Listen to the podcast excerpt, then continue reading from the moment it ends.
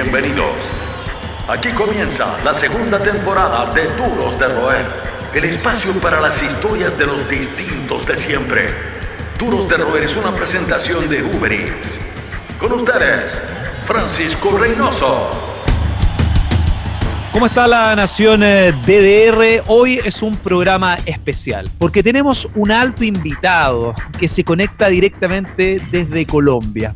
Se llama Gustavo y su apodo hace alusión a un muñeco diabólico, casi tan diabólico como debe ser encabezar uno de los festivales más importantes de Latinoamérica, me refiero a Rock al Parque. Periodista, comunicador social, curador, fanático de la música, agente del underground, viajero, cosmopolita, inquieto. Hoy presentamos en Duros de Roer en su segunda temporada en modo Latam al señor Chucky García, un distinto de siempre, por supuesto, un duro de roer.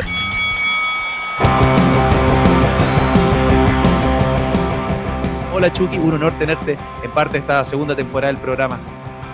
No, el honor es totalmente mío y muchísimas gracias por, la presentación y por la, invitación, obviamente. Comencemos con lo humano.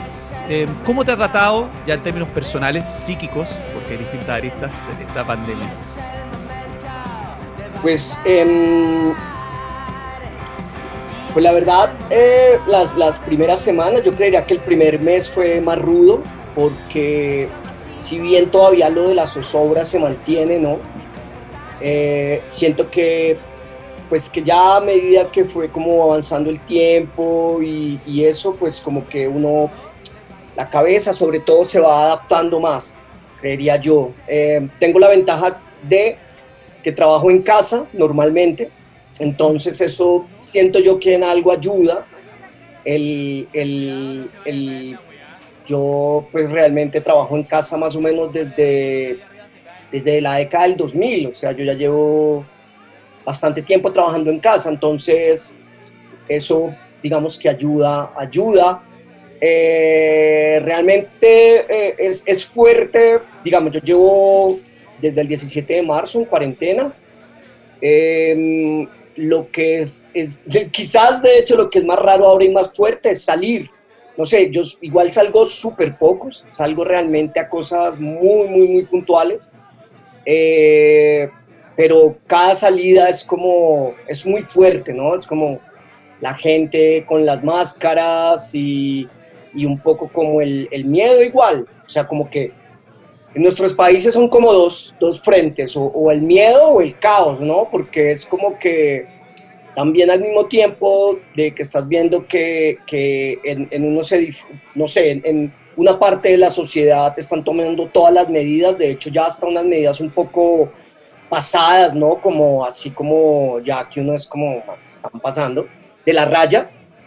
Por otro lado la sociedad, pues estás viendo un desorden y una improvisación a todo nivel.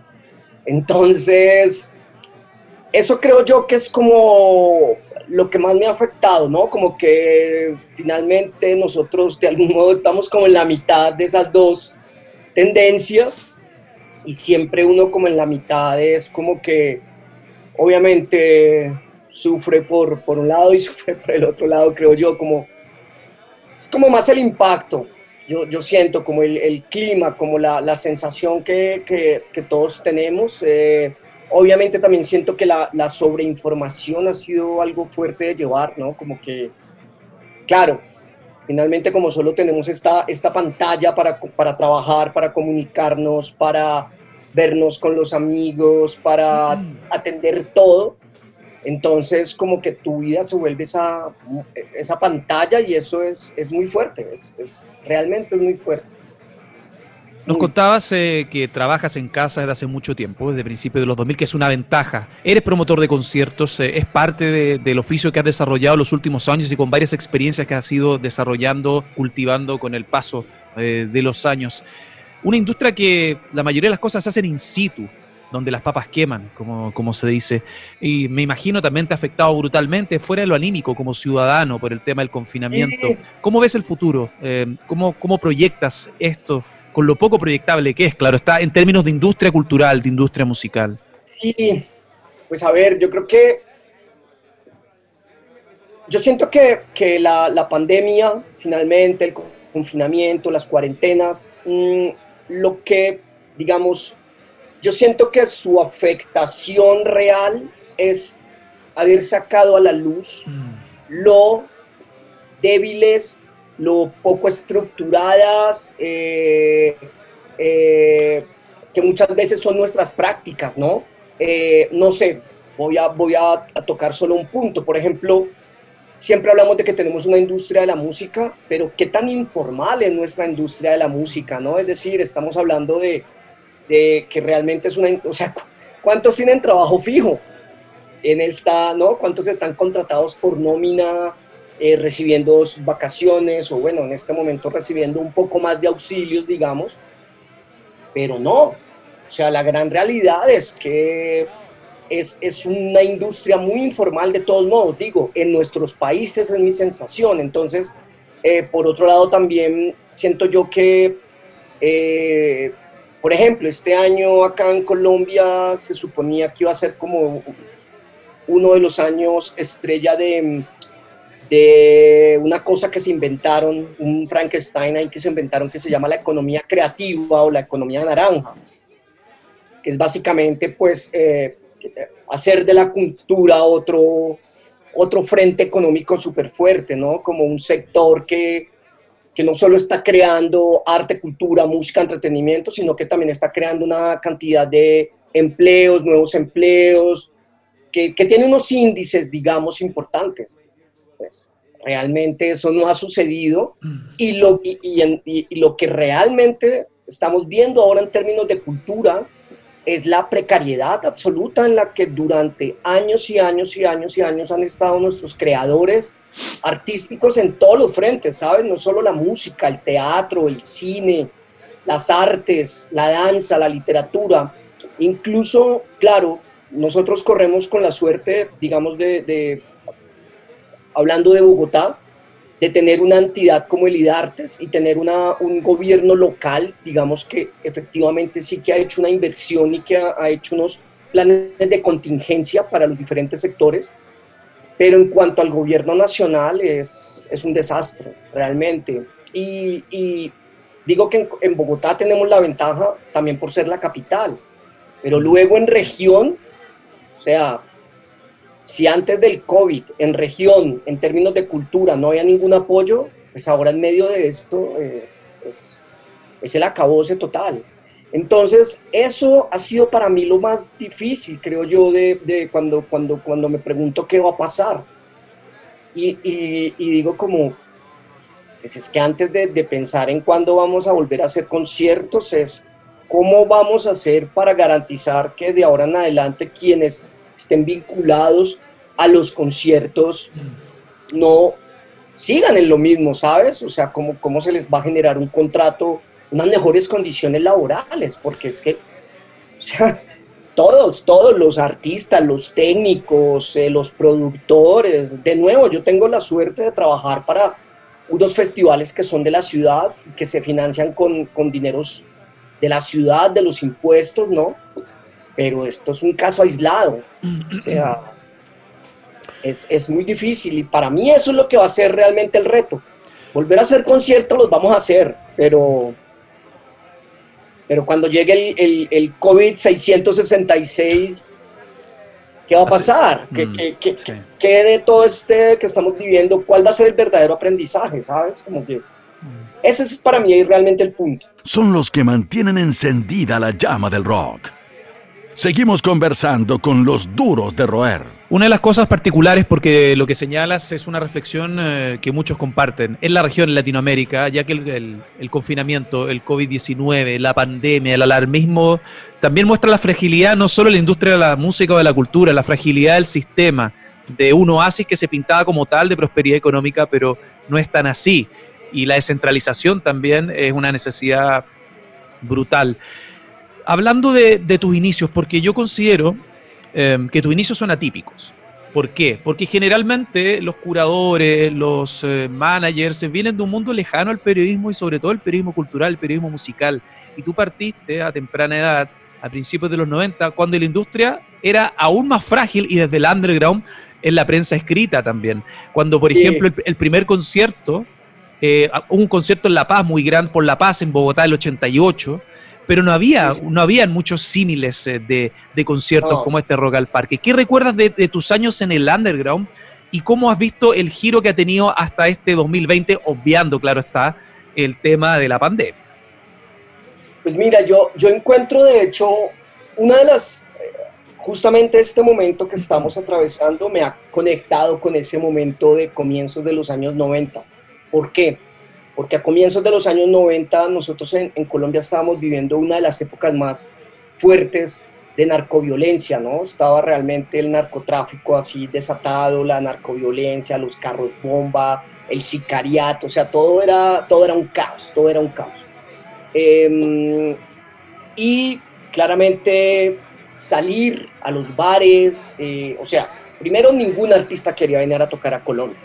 De hecho, cuando, cuando Guns N' Roses vino en el año 93, 92, sí, 92, prácticamente ellos venían de, ellos venían de Venezuela y ellos eh, prácticamente aterrizan, tocan y, regresan prácticamente a Venezuela. Y eso que en Venezuela venían, había, creo que había, fue el, uno de los intentos de golpe, entonces allá también estaba la cosa súper caliente.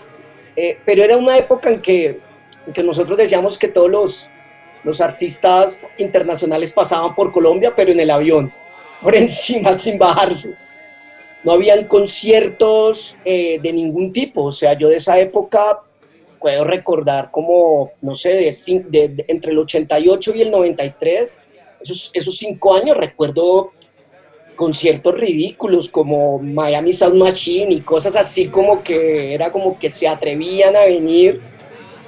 Em, y entonces, claro, realmente eh, em, no había una escena, digamos, musical como tal, era muy peligroso salir, bueno, todo esto. Pero mm, finalmente, hacia el año 92, 93, como que la gente se cansó, la gente se cansó de estar en sus casas. Y todo ese, y, todo ese underground que se había venido formando en estos años de violencia salió a la luz. Y ahí es cuando salen como agrupaciones Aterciopelados, La Derecha, 1280 Alma, La Pestilencia, un montón de, agrupaciones que pues hasta el día de hoy siguen siendo súper relevantes para, la música en general de Colombia. Eh, y finalmente también como que se creó un circuito de conciertos y eran locales, venues, casas. Incluso yo me acuerdo de haber ido a conciertos que se hacían en casas que los narcotraficantes habían dejado abandonadas, en, barrios súper, como le decimos acá, gomelos, eh, así de, estrato súper alto, que los habían dejado tiradas las casas, y la gente se tomaba esas casas, montaban una pequeña tarima, unas barras de cervezas y, había, y una pista de skate, y bueno, y habían conciertos miércoles, jueves, viernes, sábados, domingos, eh, mucha autogestión, digamos, de esa época vienen los, los bares más, como más recordados, porque eran los que empezaron a impulsar como la música de Nirvana, Pixies, James Addiction, ¿no? Como toda, como que toda esta movida alternativa eh, norteamericana inglesa sobre todo.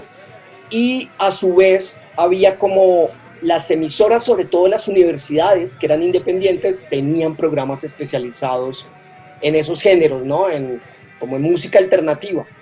Y finalmente eh, es, fue una época muy, muy rica, muy creativa. De, luego, al aparecer estos artistas, aparecían los sellos independientes porque la gente quería tener la música.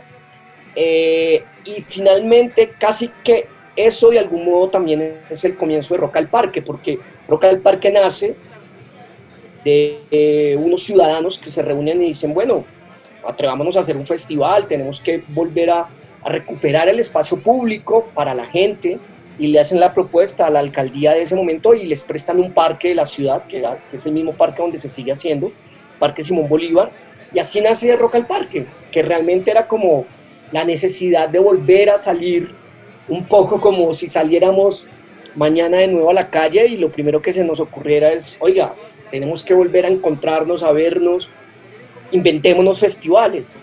Entonces, yo lo que, lo que realmente, de hecho, eso me ha llevado a pensar de algún modo que, em, que como se dice, cuando todo esto pase, si es que algún día pasa, eh, yo siento que finalmente la industria, la industria de la música va a tener que, yo siento que creo mucho en como invertir la pirámide, ¿no? Como que, como que hoy por hoy la industria funciona así y, y los festivales, los superfestivales están en la parte de arriba, pero en la parte de abajo hay, hay toda una movida underground igual, emergente, y yo creo que vamos a tener que volver a eso. O sea, si finalmente de aquí a dos años eh, se van a poder volver a hacer los festivales como en esas dimensiones de 50 mil, 100 mil, Rock al Parque, por ejemplo, que el año pasado tuvo 340 mil espectadores, pues si, si eso no va a ser posible, de algún modo vamos a tener que volver a ese ejercicio, al pequeño ejercicio de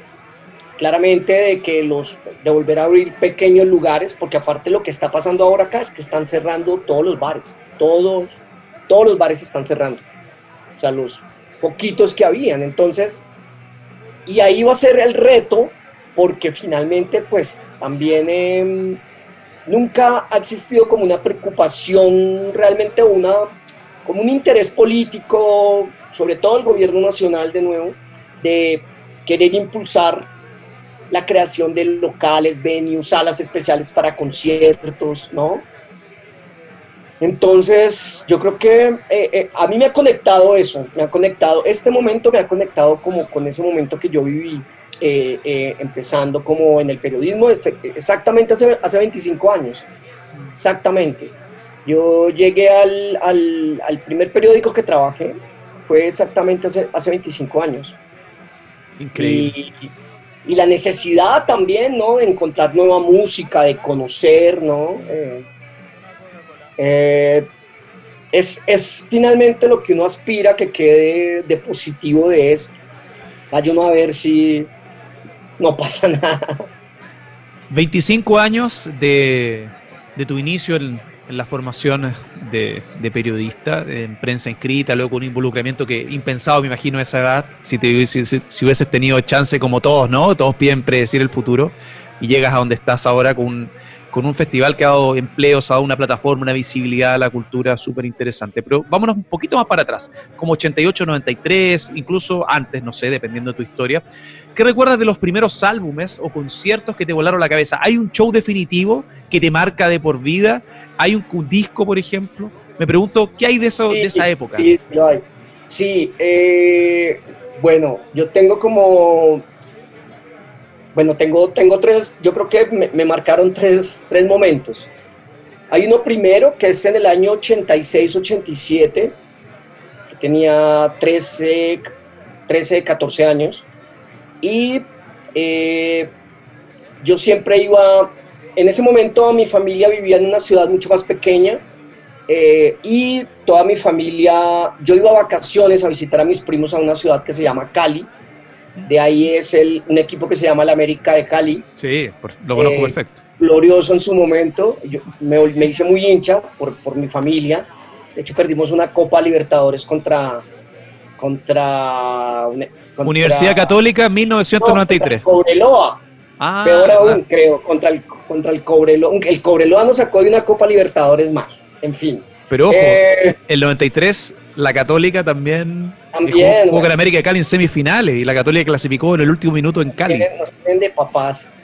Eh, mm, y yo iba a Cali, sobre todo para poder ver los partidos del América, y un primo mío, en la, donde yo me quedaba, él me dijo como, oh, quiero presentarle a un amigo que tiene una música increíble, que, ¿no? Mm, y ese amigo de mi primo eh, cuando llegamos a su casa dijo, no, pero, pero yo, yo, se las puedo mostrar cuando se vaya mi mamá. Que era como, ¿qué es este misterio, no? Y apenas se fue su madre, efectivamente, fuimos al jardín, al, al jardín de su casa, y tenía una piedra gigante. Levantó la piedra y debajo de la piedra estaba el casete. Tenía, tres, tenía dos casetes, el Master of Puppets y el Amon the Living de Anthrax. ¡Wow! Y claro, o sea, era como lo locura. la tierra. y fue los colocó en su equipo de sonido y apenas yo escuché No, eso fue como mejor época. ¡pum! O sea, así, ya, me la voló. Y claro, y lo, y lo loco fue que luego yo volví pues a la ciudad pequeña donde vivíamos y ahí éramos como tres metalheads, tres, contados con los dedos, éramos tres en toda la ciudad, éramos tres.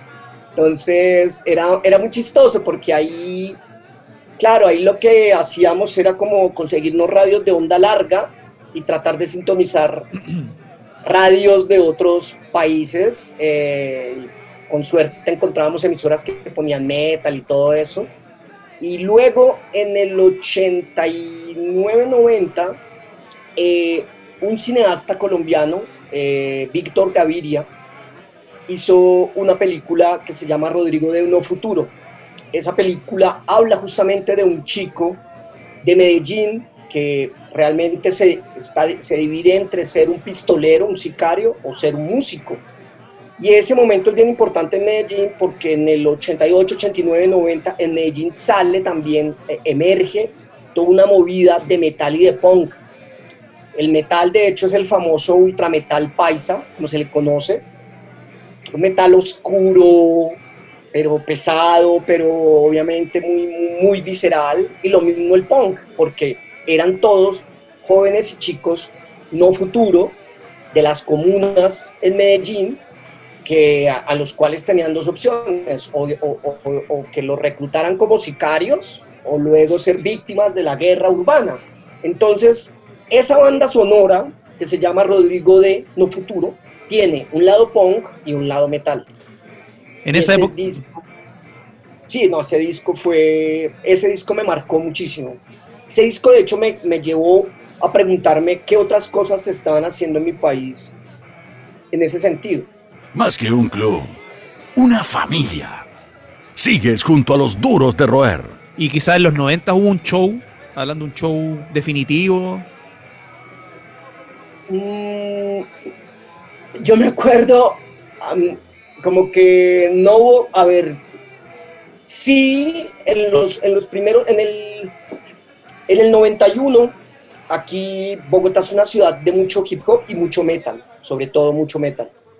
Y yo iba a unos, unos conciertos que hacían, no sé cómo les llaman allá, acá les llaman salones comunales, que es como la gente que vive en urbanizaciones tienen un salón comunal que es el que les prestan para que hagan las fiestas, los 15 años, el matrimonio. Bueno, en una época acá los alquilaban y ahí hacían conciertos de metal.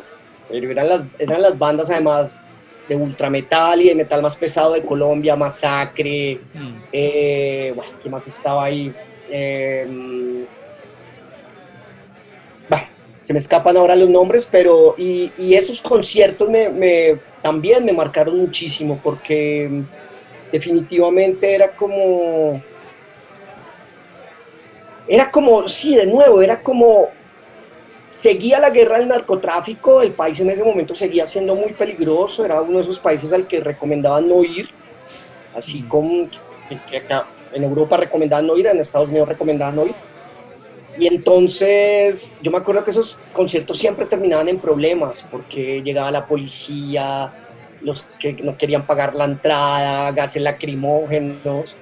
Era, era como otra batalla dentro de la gran batalla Una represión más.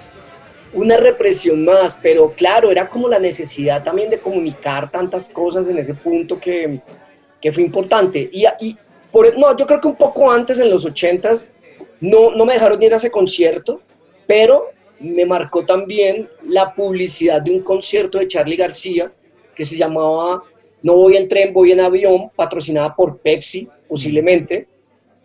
Y la publicidad era un comercial del tipo subido como en un avión supersónico, cantando No voy en tren, voy en avión. Y cuando yo vi a ese tipo fue como, "¿Y este demente de dónde salió? Y eso me empezó a, a ligar también a querer como conocer más rock latinoamericano. Y luego en Colombia, obviamente, mitad de los 80s hasta el 95, pues en todas las emisoras pasaban lo que aquí le llamaban rock en español. Mm. Prisioneros, Hombres G, Charlie García, Soda Stereo. Y de Chile sobre todo Prisioneros. Aquí fue bastante fuerte, bastante fuerte, fue Prisioneros acá. Chucky, todas las personas involucradas en la música de distintos rincones son fanáticos, o sea, se pide por lo menos que uno, o sea, la pasión yo creo que es fundamental. Y yo me pregunto también si hay alguna locura que tú hayas hecho por algún grupo. Por ejemplo, no sé, una de mis bandas favoritas yo la he seguido en gira. ¿Qué hay de ti? ¿Cuál es la máxima locura que has hecho por un artista o un grupo? En otra época puede ser, quizás porque ahora hay que guardar las distancias en todo lo actual. Difícil. Mm, pues yo me fui eh, hace... ¿Cuántos años? Bueno, no hace tantos tampoco. Creería que unos 5 o 6 me fui a ver a Kraftwerk Argentina. Buenísimo. Me gasté, un, me gasté un dinero que no tenía. Creo que he hecho dos viajes a ver bandas que me moría por ver. Kraftwerk era una. ¿El show 3D? Sí, el show 3D. Increíble. Eh, yo dije, o lo veo ahora o ya no lo voy a poder ver. Y posiblemente unos años antes de eso, también me gasté un dinero que no tenía, eh, yéndome a Chile a ver a Primus con Fate No More. Uh, qué increíble. Eso fue la despedida, comillas. Se que, me acuerdo, que me acuerdo mucho de estar la noche anterior como tomándonos de pronto comiendo algo y tomándonos una cerveza ahí en un bar de, de esquina normal y estaban pasando creo que la Teletón o una de estas que, que, es el momento mítico este en que, en que Mike Patton llama a Don Corleone a, a, Don Francisco, que los invitan al programa. Cultura pop total hasta hoy, es un highlight. Increíble, increíble. De acuerdo que ese fue como la, el, el, presagio de que todo iba a andar muy bien en ese, en ese show del día siguiente. Creo que fue el día siguiente el show. Sí. casi seguro. Sí, fue en el estadio, estadio Vicente. Esos, esos, esos, dos, esos, dos, esos dos viajes. Eh, y bueno, alguna vez yo estuve viviendo como un año en Barcelona y, y, una vez me fui a ver a me fui a ver a Korn también como tocaba en como más allá de Madrid estaba, acaba de sacar como su segundo álbum Life is Speech creo que se llama sí Life is Speech estaba así como en su gran momento y yo quería como verlos y y hice un viaje en tren hasta ese lugar, que era Leganés, una plaza de toros, que es una ciudad bien chistosa porque tienen, tienen una calle ACDC. Sí. Tienen una, tienen una calle ACDC y pues nada, yo me fui y me quedé a dormir en una parada de buses allá y al otro día me devolví. Fue, fue una locura. Fue, sí. Pero bueno, valió la pena. No, totalmente. La música tiene eso tiene eso, eso, eso lindo, yo creo, ¿no? Porque yo me acuerdo cuando fui a Chile era mi primera vez que iba a Santiago, cuando fui a ver a Korn era la primera vez que iba a Madrid, como que te impulsa y finalmente como que no sabes para dónde vas, no sabes qué va a pasar, no tienes hotel, no tienes comida, pero sabes que va, tienes tu boleta y es como que llego y todo se va a solucionar de algún modo. Del fanatismo, Chucky, vamos a tu labor ya como programador. Entiendo, el 2010 ocurre algo importante, que es cuando hay una convocatoria, hay una cercanía y comienzas a trabajar en el Festival Centro. Esto fue hace, ya más, hace una década atrás. Cuéntame, ¿qué recuerdas de eso? ¿Cómo fue el aprendizaje? Em, pues... ¿Cómo llegas? yo, obviamente siempre había hecho como una carrera en el periodismo escrito y, y, musical sobre todo y de cultura. Eh, como que en, la década del 2000 estuve bastantes años haciendo realities de televisión, eh, era algo que yo no, no, no, esperaba, pero alguien, una, una, amiga mía que era productora de uno de estos programas me dijo, oye, nos hace falta una persona para ir a grabar unos realities a Ecuador. Era la expedición Robinson y todos estos, los pop stars y todas estas movidas. Y yo le dije, bueno, no, me interesa, yo quiero ir. Y me enganché y de un proyecto salté al otro y estuve como cinco años haciendo realities de televisión, así algo que yo en la vida me imaginé hacer. Em, y luego cuando volví, eh, pues seguí escribiendo en, medios como colaborador ya.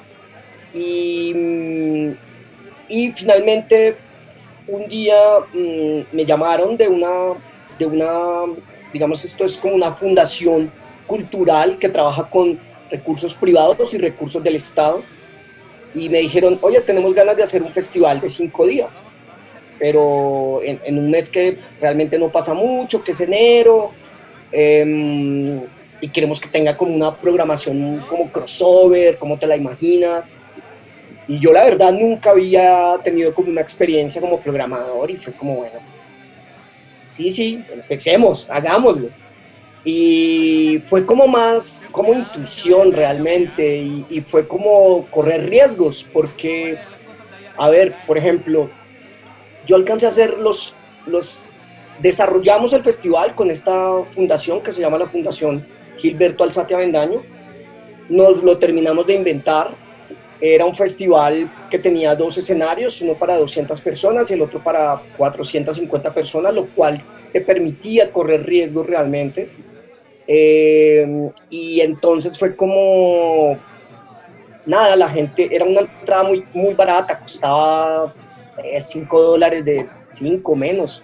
Entonces te daban una manilla y tú podías estar entre un escenario y el otro, ver todos los shows, salirte de la fundación, tomarte una cerveza en la tienda de la esquina. Eso se hacía, todavía se hace en un barrio más, del más tradicional de Bogotá, que es el, barrio la, la, Candelaria, barrio muy bonito.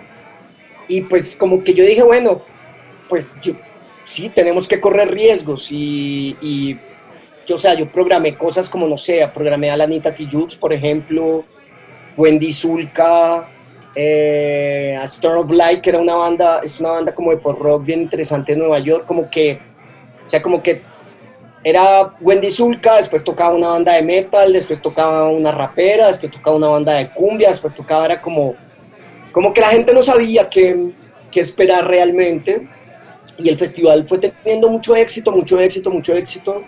Eh, y eso pues me permitió claramente como tener un primer, sí, como, como un primer sparring, ¿no? Como, como... No menor.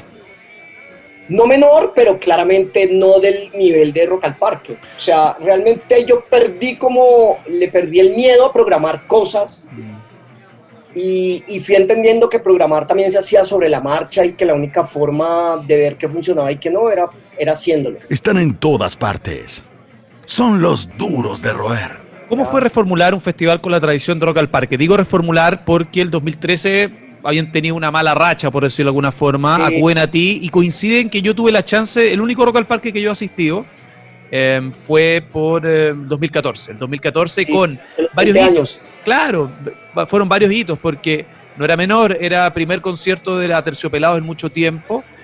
Estaba lo de Anthrax, que fue muy brutal, y una curatoría que yo al menos aluciné porque estaba Fishbone por un lado. Eh, no, estuvo tremendo. Yo al menos lo disfruté mucho y me llamó bastante positivamente la atención. ¿Cómo fue para ti también eso? Entiendo que fue así, ¿no? Llamar, te llamaron a reformular la línea editorial de un festival que, que lucía un agotamiento. Sí, claro, y, para mí era normal porque en ese punto pues ya era un festival que tenía 19 ediciones, eh, que tenía de algún modo como una programación, una curaduría de algún modo conservadora, eh, que además cambiaba mucho, como que un año ponían una persona, al año siguiente ponían otra persona, al año no, no, no permitía que hubiera una continuidad. Entonces, como que obviamente yo había sido, yo había estado en el, en el festival en Rock al Parque como espectador, como periodista con bandas.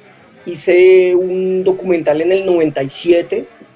Eh, entonces como que había, había trabajado con su equipo de prensa. Yo nunca esperé, jamás, jamás esperé que me... ni lo tenía en mente, ser como el programador de Rock al Parque. Cuando me llamaron y me propusieron el reto, pues yo dije, es normal que el festival em, tenga pues Realmente el 2013 fue la asistencia más baja de toda la historia del festival. Estuvo por debajo de las 150 mil personas los tres días, que igual es un montón. Lo que pasa es que, pues... Al rango. sí, exactamente. Entonces, yo dije como, bueno, nunca se me olvida que yo dije como, bueno, si Rock al Parque fuera una persona, ¿cómo sería? O sea, es una persona, obviamente, que va a cumplir, que está cumpliendo 20 años en ese momento, pero yo sentía que ya tenía un ADN muy claro, un espíritu muy claro, un origen muy claro, eh, y que si bien era alguien que se quería modernizar, era alguien que no iba a dejar de usar sus camisetas de grupos que le gustaban, era alguien que, si bien podía tener un poco más de dinero para comprarse una mejor ropa, no se iba a meter la camiseta y necesitaba poner una correa. Yo me lo imaginaba como, bueno, ¿cómo es esa personalidad? ¿Cómo no abandonar ese origen y eso que ha construido? Y finalmente también empezar a cerrar una brecha con los festivales modernos, porque claro, cuando Rock al Parque nace en la mitad de los noventas, el único referente es el que acabas de dar tú, era el concierto de conciertos Bogotá en Armonía del 88, que realmente fue un festival de rock en español con Miguel Mateos, Prisioneros, Asterio, en fin. Eh, pero claro, ya en el 2014 estamos hablando que ya existía el Festival Stereo Picnic, eh, y ya montón de festivales en la región, Lolo en La Palusa, entonces la gente tenía más referentes. Y era claro, el festival se tiene que ir actualizando y tiene que ir cerrando esa brecha, pero tampoco puede dejar de ser lo que es. Además, siendo un festival de acceso, de, acceso libre, que, no vende etiquetes. No puedes competir con agencias planetarias. No, y que, y, que, y que el presupuesto también es limitado, o sea, es decir, eh, no estamos hablando de, un festival que tiene una chequera y llama a las agencias gringas y, el primer la cifra que dan se las firma. Ok, pero el Festival de los 20 años, yo entiendo que hubo como todo, ¿no? El gobierno dispuso, me imagino, menos recursos en ediciones posteriores, pero lo de los 20 años fue un golpe importante. Pero mira, por ejemplo, en el de los 20 años, eh, la inversión fue como de 800 mil dólares de ese momento. En artística. En artística. Para un festival de 260 mil personas que mm. llevo esa vez. Eh, y, 85 agrupaciones. Lo que era un montón. 85. Y que lo pienso, digo como, ¿de dónde sacamos esa cifra? Son más de cinco ediciones y, yo creo que ya a estas alturas podría estar, eh, podría preguntarte sin problema, ¿cuál es la la experiencia más extrema que has tenido en Rock al Parque? Bizarra, extrema, atípica. Yo creo que yo, dos minutos, dos minutos de Argentina, porque era una banda que, a ver, Rock al Parque es un festival de acceso libre, en el que realmente pueden ingresar todas las personas mayores de 14 años y nunca hay como un no, o sea, realmente no, no es un festival que tiene vetos, ¿no? Es un festival que obviamente hay, pues, no sé si tú lo recuerdas, es un festival que tiene unas requisas, que tiene una logística. No, tiene seguridad, tiene una seguridad, no, puede entrar elementos contundentes, obviamente. Exactamente.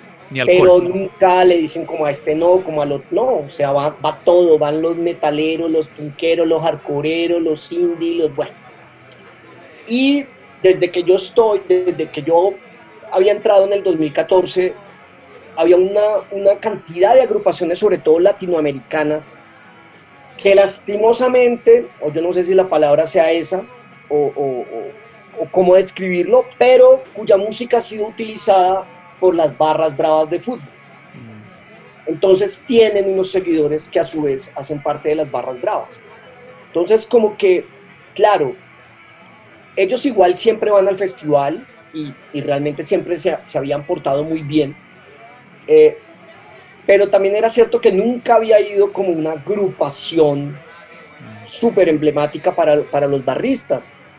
Entonces, eh, y por otro lado, yo decía, pero, a ver, como que siempre que yo proponía agrupaciones y me decían, uy, pero esas agrupaciones de barristas, y yo decía, claro, también estamos como partiendo de un supuesto.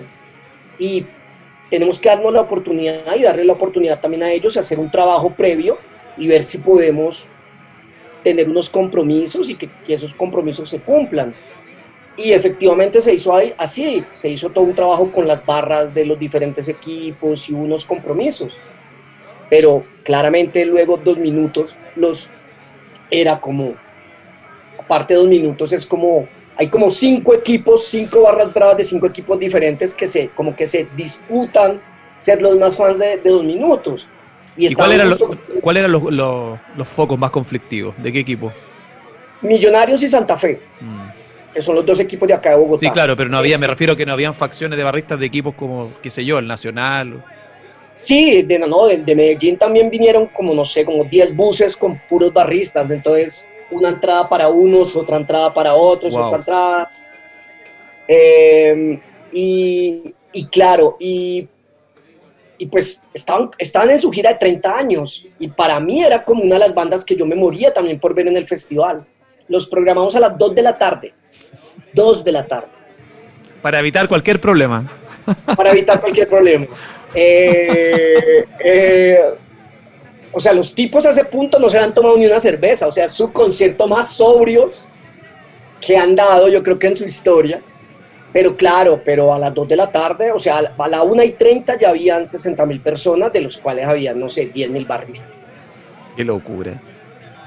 Y yo, yo, yo siempre digo que son los dos minutos más largos de mi vida porque yo era como que no... Pero mucha pelea, tiraron cosas al escenario. No, no, realmente hubo, hubo golpes, obviamente, entre se veían y se querían matar, ¿no? No pasó nada grave, no hubo heridos de gravedad, no hubo muerto, nada de eso, mm. pero, pero finalmente también fue como, pues, no es lo que esperábamos en Rock al Parque, ¿no? No, no, no es como lo que, lo que, finalmente lo que queremos de ese espacio, porque a ese espacio también van personas que les gusta el fútbol, como a mí, pero que les gusta la música y que no tienen ningún problema en que vayan personas de otros equipos de fútbol, ¿no? Es como, como eso.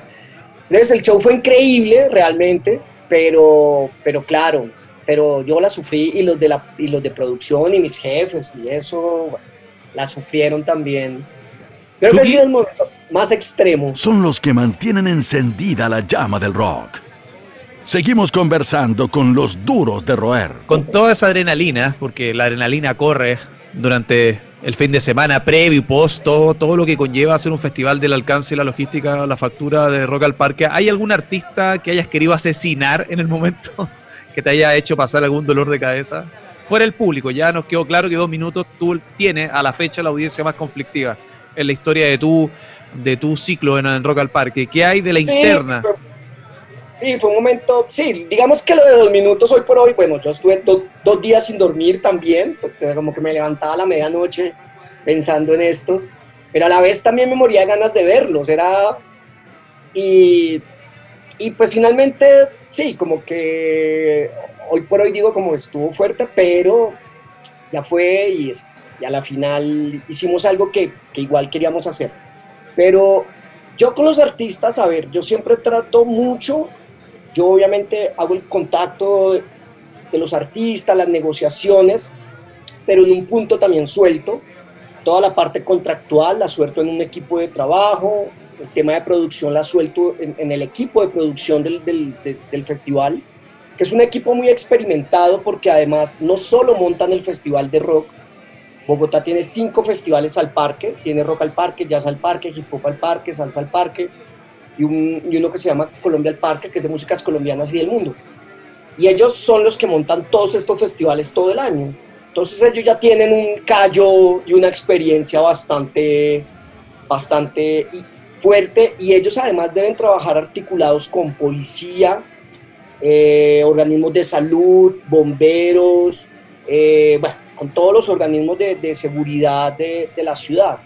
Entonces como que ese tema con los artistas yo normalmente los, o sea, yo voy a los camerinos y saludo y soy como la, la Miss Universo del festival, voy, tal, saludo, veo que todo esté marchando, veo que los horarios vayan bien, pero a la que, a la que haya alguien así como ya medio problemático y tal, yo les digo, chicos, háganse cargo, porque siento que ese, la tarima también es como su, pues, ya, donde ellos tienen más experticia, y yo, pues la verdad, siento que uno ahí solo puede complicar las cosas, ¿sabes? ¿Cuál fue el músico más mal portado que viste con el acceso privilegiado? Dentro de los pasados que dijiste, saquen este, pel, este pelmazo, esta basura, saquen a esta banda que termine luego. Pues, no, nunca, nunca he vivido, realmente nunca he pasado por eso. Hay dos, hay dos cosas que me han llamado mucho la atención. Primero, los artistas de metal, especialmente los de los géneros más radicales, black metal o más pesados, siempre son unos caballeros, unos lores, unos señores, no rompen un vaso, no, o sea, son como que, es, eso me ha llamado mucho la atención. Por ejemplo, yo tuve a, tuve a, Behemoth y, o sea, o sea, como en comportamiento 10, como tuve a Sepultura, comportamiento 10, tuvimos a Dark Funeral, comportamiento 10. Y es muy loco porque acá en Bogotá tenemos una iglesia muy famosa que es la iglesia del Cerro de Monserrate. Y todos lo primero que quieren hacer, todos los blaqueros, es irse a Monserrate a tomar fotos, ¿no? Y es como que es muy divertido.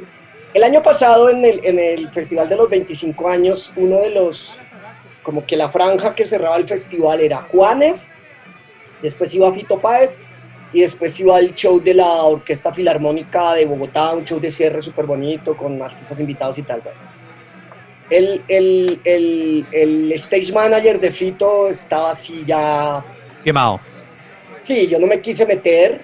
En un punto sí me tuve como que ponérmele serio porque ya estaba muy pasado y era como un momento, o sea, este festival no es privado, no es de una productora, es un festival de la ciudad y nosotros vivimos en la ciudad y si bien somos respetuosos con el trabajo del otro y con que las tarimas estén limpias y que nadie, pues este señor prácticamente quería que nosotros ni respiráramos, era como no, no va a pasar, nosotros en Colombia hemos sido un país en constante amenaza de todo tipo, que el uno, que la violencia, que tal, como para que ahora en nuestro festival también tengamos que sentir miedo.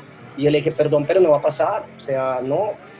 Eh, pero lo loco fue que, bueno, el show de, a ver, tuvimos un retraso, llovió todo el día, tuvimos un retraso.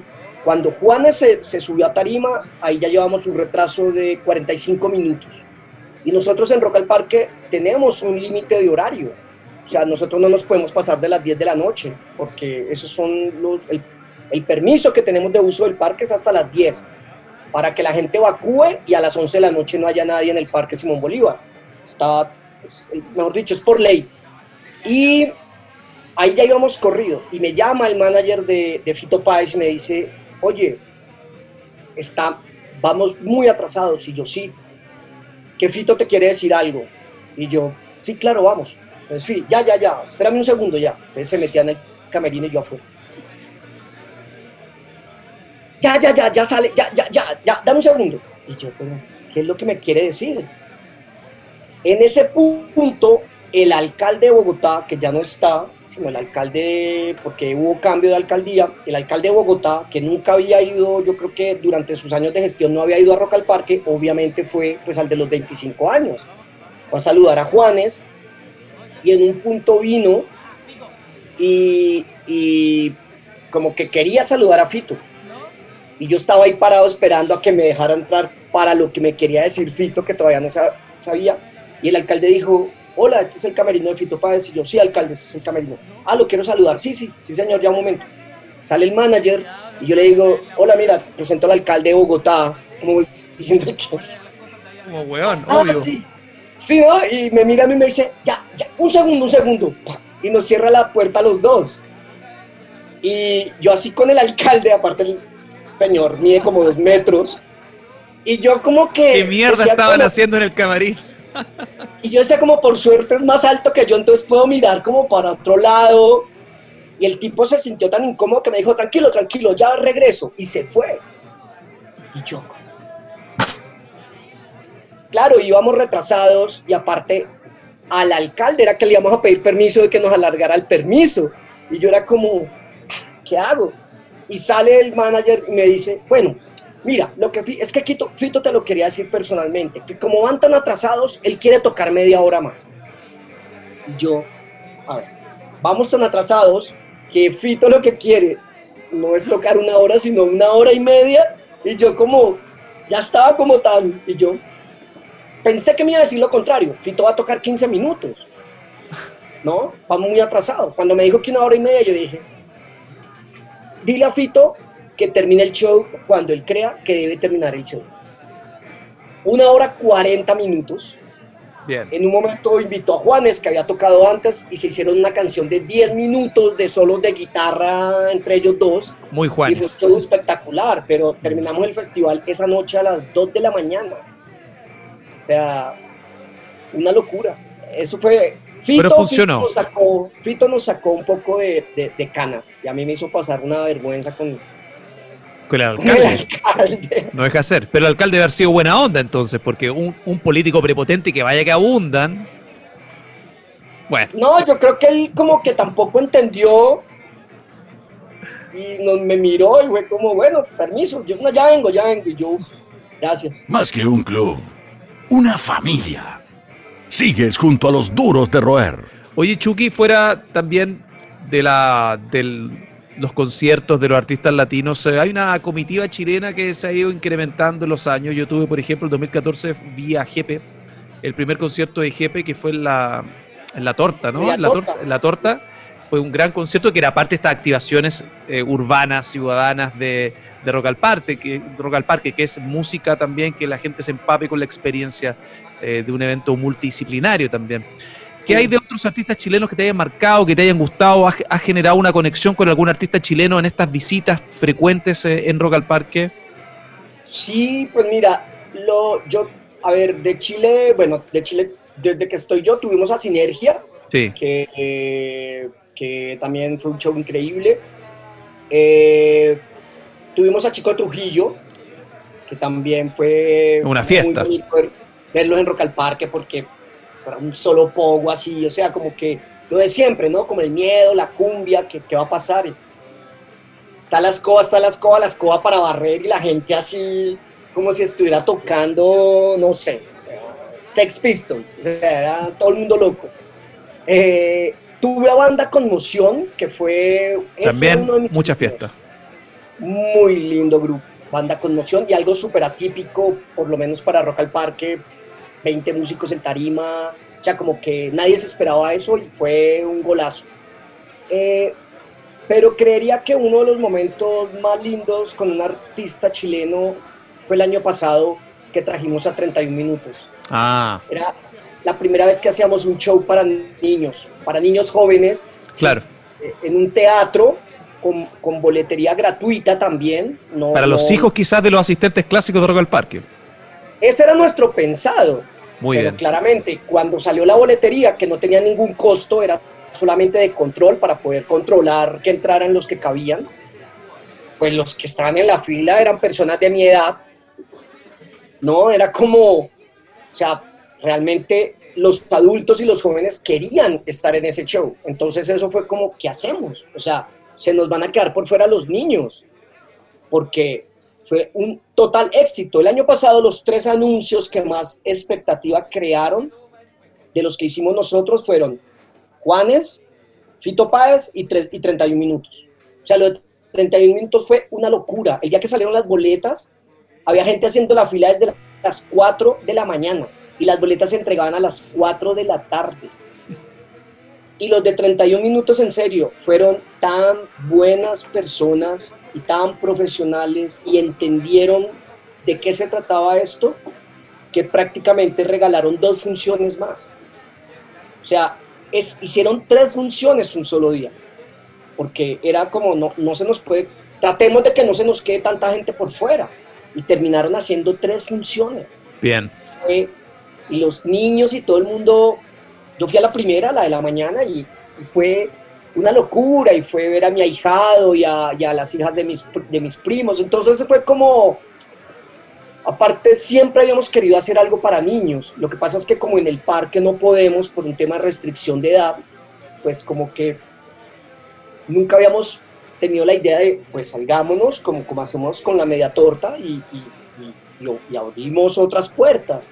Y eso fue muy bonito. El show de 31 minutos en realidad y como sí, como, como el compromiso de parte de la, de la, productora del show, de todos, de todos, de todos, de todos, de todos, los actores, los músicos, todo, todo, todo, todo el mundo, nunca habían venido a Colombia. Entonces, fue un acierto. Sí, fue un acierto y pues nada, yo siento que fue, yo creo que lo voy a recordar además, así no esté ya trabajando en el festival, como el show que le abrió la puerta a los niños en o sea, en Rock al Parque, un festival de 25 años de la ciudad y los niños no participaban. Y de algún modo para mí también era como ir cortando esa brecha, que la gente no tenga que esperar hasta los 14 años para decir yo fui a Rock al Parque, sino que ya los niños puedan como, como se fueron ese día, diciendo como, uh, yo fui a Rock al Parque, no sé qué. Chucky, eh, hace un par de semanas conversamos con Andrea, eh, Andrea Echeverry, tremenda artista, símbolo cultural de, Colombia, parte de la historia de Rock al Parque.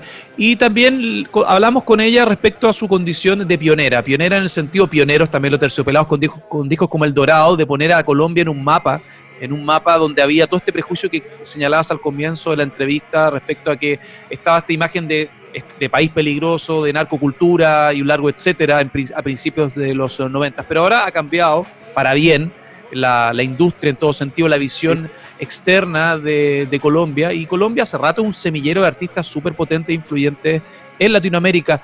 ¿Cómo has visto tú también esta progresión de la escena musical colombiana desde una mirada internacional, por supuesto? Sí, yo creo que en términos de diversidad y calidad de música ha habido un súper crecimiento lo que siento que hace falta mucho trabajo es en el consumo local de esa música, porque pues claramente nuestra radio siempre ha sido una radio, pues digo, nuestra radio comercial, las emisoras más grandes y todo esto, siempre ha sido unas emisoras de música tropical, o sea, hace 70 años programaban cumbia, hace 50 años programaban salsa, hace 30 años vallenato y desde hace forma, de, forma muy reciente reggaetón pero siempre han sido emisoras.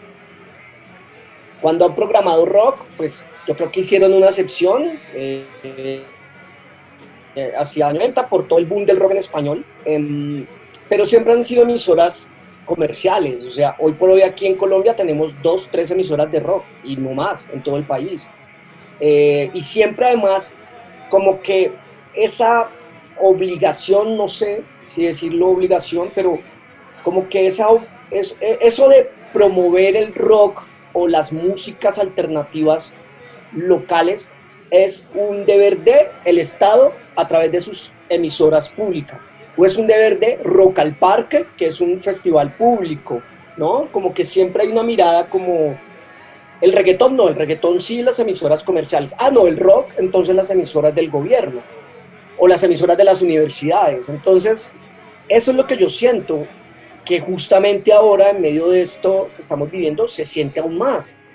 Porque claramente uno dice, si nosotros ya tuviéramos y, de algún modo se hubiera creado como una cultura de, del consumo de música propia, pero el consumo real, o sea, ¿sabes? Como de, de, que la gente compre los discos, de que la gente pague las descargas, de que la gente, de que las emisoras pongan esta música, pues hoy de algún modo esos artistas estarían por lo menos recibiendo un cheque o unas regalías de radiodifusión y de autorías y de todo esto.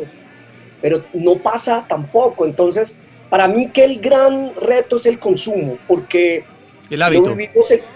¿Ah? El hábito el hábito, ¿sabes? Si no, y no, ahora bien, sin pasarse para el otro lado, de que entonces toca escuchar los grupos de acá porque son de acá y, sean buenos, sean malos o sean lo que sean. No, hay muy buenas propuestas musicales ahora acá. Eh, hace tres días hubo el día sin IVA, se inventaron acá en plena pandemia, un día para que la gente fuera a comprar eh, a los grandes almacenes electrodomésticos sin IVA. El IVA acá es del 19%. Fue un desastre, o sea, todo el mundo, filas, aglomeraciones. Y fue muy loco porque ese día las librerías también abrieron. Y fotos de las librerías solas, absolutamente solas. Mientras la de los supermercados, la gente así con cuatro televisores plasma, era como, va a ser muy difícil, o sea, como que va a ser muy difícil. Eh, todo es más difícil por eso mismo, porque como que en términos de educación nos falta un montón, nos falta, nos falta como la, una valoración realmente importante de lo, de lo, de la, por lo de la música, del cine hecho acá, del arte hecho en Colombia siempre se ve como, pues, o como que le compete a una élite o le compete a un grupo de personas, o... Es difícil, es difícil. Y esa es mi mirada, porque, de nuevo, yo salgo, voy a otros países y cuando me hablan de la música colombiana, para ellos en muchos casos es referente, ¿no? Como que, wow, ustedes, Colombia es un referente. Claro, yo les digo como que sí, pero a la vez no, porque yo también sé cómo es internamente esto acá. Entonces, esa es como mi, mi mirada, ¿sabes? Como que falta, nos falta mucho en esa parte, muchísimo, muchísimo. ¿Y qué hay, de, qué hay del modelo Rock al Parque? ¿Sientes que es exportable y replicable en otros países de Latinoamérica? A ver, mmm, pues cuando yo, me, cuando yo miro en el, el esfuerzo que se hace, ¿sabes? Como que, bueno, ¿qué, ¿qué necesitamos nosotros para hacer un Rock al Parque? Eh, dinero, digamos, este año para el tema, no sé, este año nosotros para hacer los cinco festivales al parque de Bogotá, que son cinco y que en total llevan más o menos, entre los cinco llevan medio millón de personas cada año a los parques. O sea, está muy bien, estamos hablando de 500 mil personas o más. Y el presupuesto de esos cinco festivales, todo, montaje, contratación, todo, absolutamente todo, este año era menor a, estaba como entre un millón y un millón y medio de dólares. o sea, cinco. si tú divides eso en cinco festivales, estamos hablando que a cada festival le toca más o menos en promedio 300 mil dólares, o sea, no es muchísimo dinero, entonces... es competitivo. ¿Sabes? Como que a lo que voy también es como que si lo miro económicamente y que además veo que quien está a cargo de los festivales es una entidad de cultura, no una, no una promotora de conciertos, no es una productora, es, es una entidad de cultura que a su vez hace campañas de libros, hace festivales de teatro, hace festivales de danza, tiene programas de formación en todas las artes, o sea, yo digo, esto se podría replicar, o sea, no se necesita realmente un presupuesto eh, exorbitante, o sea, de nuevo, el año pasado, que fueron los 25 años de Rock al Parque, eh, lo organizamos con menos de un millón de dólares, todo. O sea, o sea menos que los 20 años. Claro, a la final sí, porque cuando hicimos los 20 años, el dólar acá estaba a 1.800 pesos y cuando hicimos los 25 estaba a 3.000 algo, 3.100 pesos. Entonces, casi el doble. Entonces, es eso, yo sí siento que, es, yo sí siento que muchas otras ciudades, eh, por lo menos de, de, nuestro continente, deberían hacer, yo creo, es voluntad política, para mí es voluntad política. Como todo, ¿no? Como todo, porque digo, Santiago tiene parque, yo voy a México, Ciudad de México tiene un montón de espacios también. Y pues de nuevo, no, no se necesita realmente así como... Y luego tú puedes, a ver, cuando tú hablas del cartel de Rock al Parque, el año pasado, 25 años, tuvimos 72 agrupaciones, de las cuales, de esas 72, 30 eran de Bogotá, 10 eran del resto de Colombia y 30 eran internacionales. O sea que estamos hablando que tampoco es un festival, o sea, es un festival más local. O sea, si tú lo miras, la cuota local, el talento local es de casi más del 40%. Entonces no es que necesites tampoco estar contratando a Metallica o contratando a, llamando a las agencias gringas. Y con 300 mil dólares con suerte pagas la primera maleta de James Hetfield.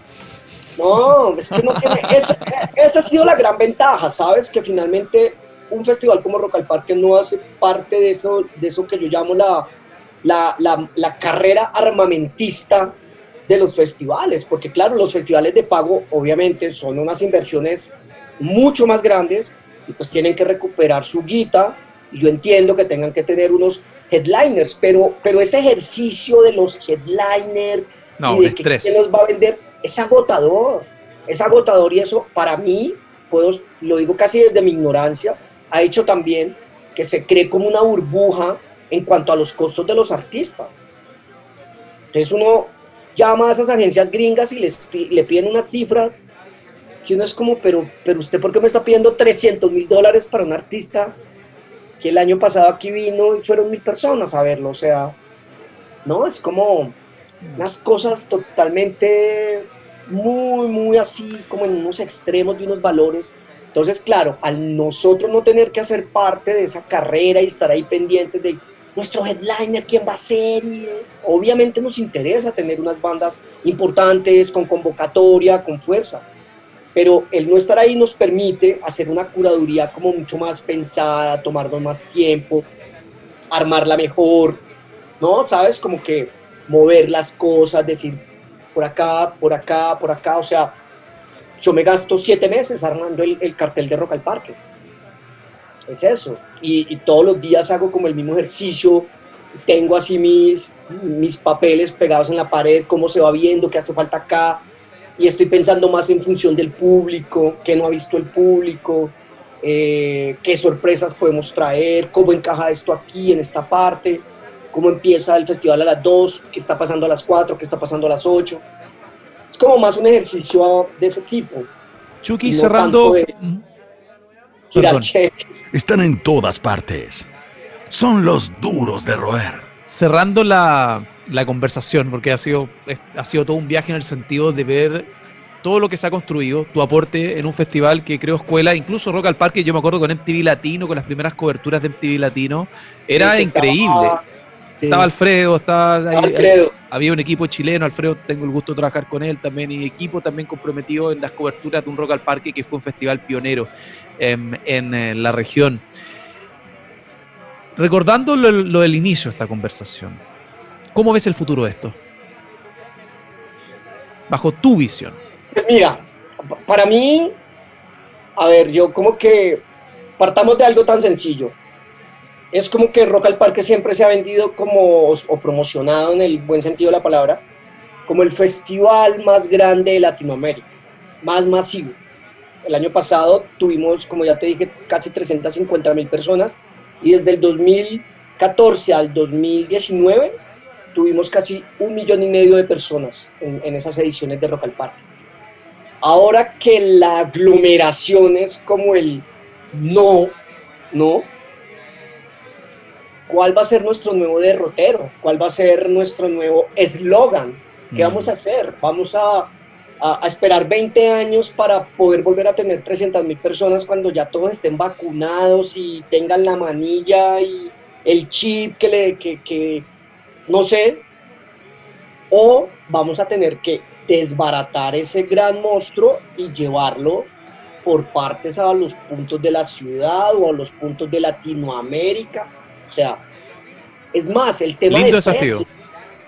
Tema de precios, ¿qué va a pasar con los precios? O sea, vamos a, a, ver, el otro año cuando ya listo todo, se pueden hacer festivales, y no coja el teléfono y llame a averiguar por una banda, ¿qué le van a decir? O sea, la banda que va a decir, no, es que llevamos un año sin tocar, entonces ahora costamos 10 veces. O van a decir, no, no tocamos hace un año, perfecto, nosotros nos pagamos nuestros tiquetes. No, ¿a dónde hay que ir? Nosotros, no, no, no, mm. espérenos, ya vamos. O sea, muy seguramente pasa lo otro. Yo a veces digo como, mm, apenas empezó todo, yo decía, no sé, un día me levanté y dije como, bueno, por lo menos cuando alguien vuelva a, a rompernos las pelotas por el catering, que el catering que no le gusta, ¿qué tal? Le va a decir, venimos de una pandemia, o sea, es como mi aspiración a que me digan, no, no hay problema con el catering, gracias, en serio, es un, es un regalo de Dios que nos tengan agua y... Yo creo que va a haber de todo, yo creo que va a haber de todo. Entonces, como que digo, ¿cómo va a ser eso, no? ¿Cómo va a ser? Nosotros, claramente, un Rock al Parque con distanciamiento social es inviable, o sea... No, imposible. Ah, no, pues, en estupidez, no, olvidemos, olvidémonos de eso. Sí, no, no tiene sentido. Entonces, y, replicar eso online, no. O sea, yo creo que ese va a ser el gran reto. Para mí, ese va a ser el gran reto de, de Rock al Parque. O sea, se nos acabó eso del festival masivo, fuerte. Es el reto de la ciudad, de nuevo, porque siempre lo digo, este es un festival que es de la ciudad, esté quien esté, le va a tocar el mismo reto. O sea,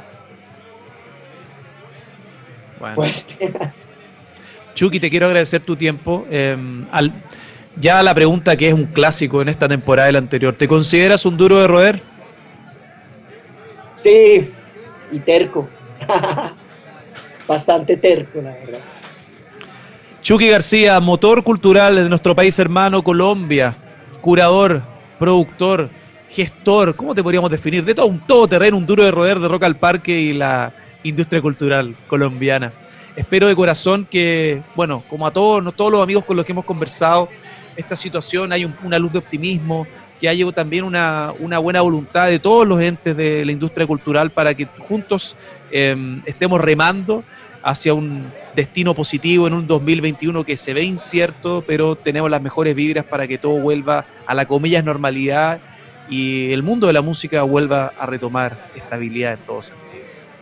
Sí, yo a veces creo, va a sonar un poco tonto, pero para mí e, eso me genera un poco de optimismo y es que nosotros los países latinoamericanos hemos pasado por tantas pandemias, violencia, autoritarismo, corrupción, en fin, que digo como, bueno, de algún modo estamos también como medio, ¿no? Como, este es un, este es un enemigo diferente porque no lo vemos y se supone que está ahí en el zapato y, y hay que echarle el spray el anti, y el alcohol, pero igual ya hemos pasado por unas cosas y hemos logrado tener música, tener conciertos, tener festivales, tener todo esto en medio de, una, de cosas más terribles. Entonces yo creo que sí, yo, yo siento que, que, que, vamos a sobrevivir a esto y que nada, y que nos vamos a reencontrar para poder sobre todo también, yo siento que veníamos haciendo un trabajo muy interesante en red,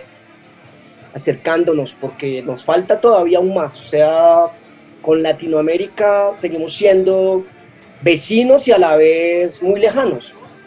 Y a la final tenemos procesos muy parecidos. Entonces, eso para mí es como, me interesa, pues es uno de mis grandes intereses. Eso se pueda continuar y que no se vaya a perder.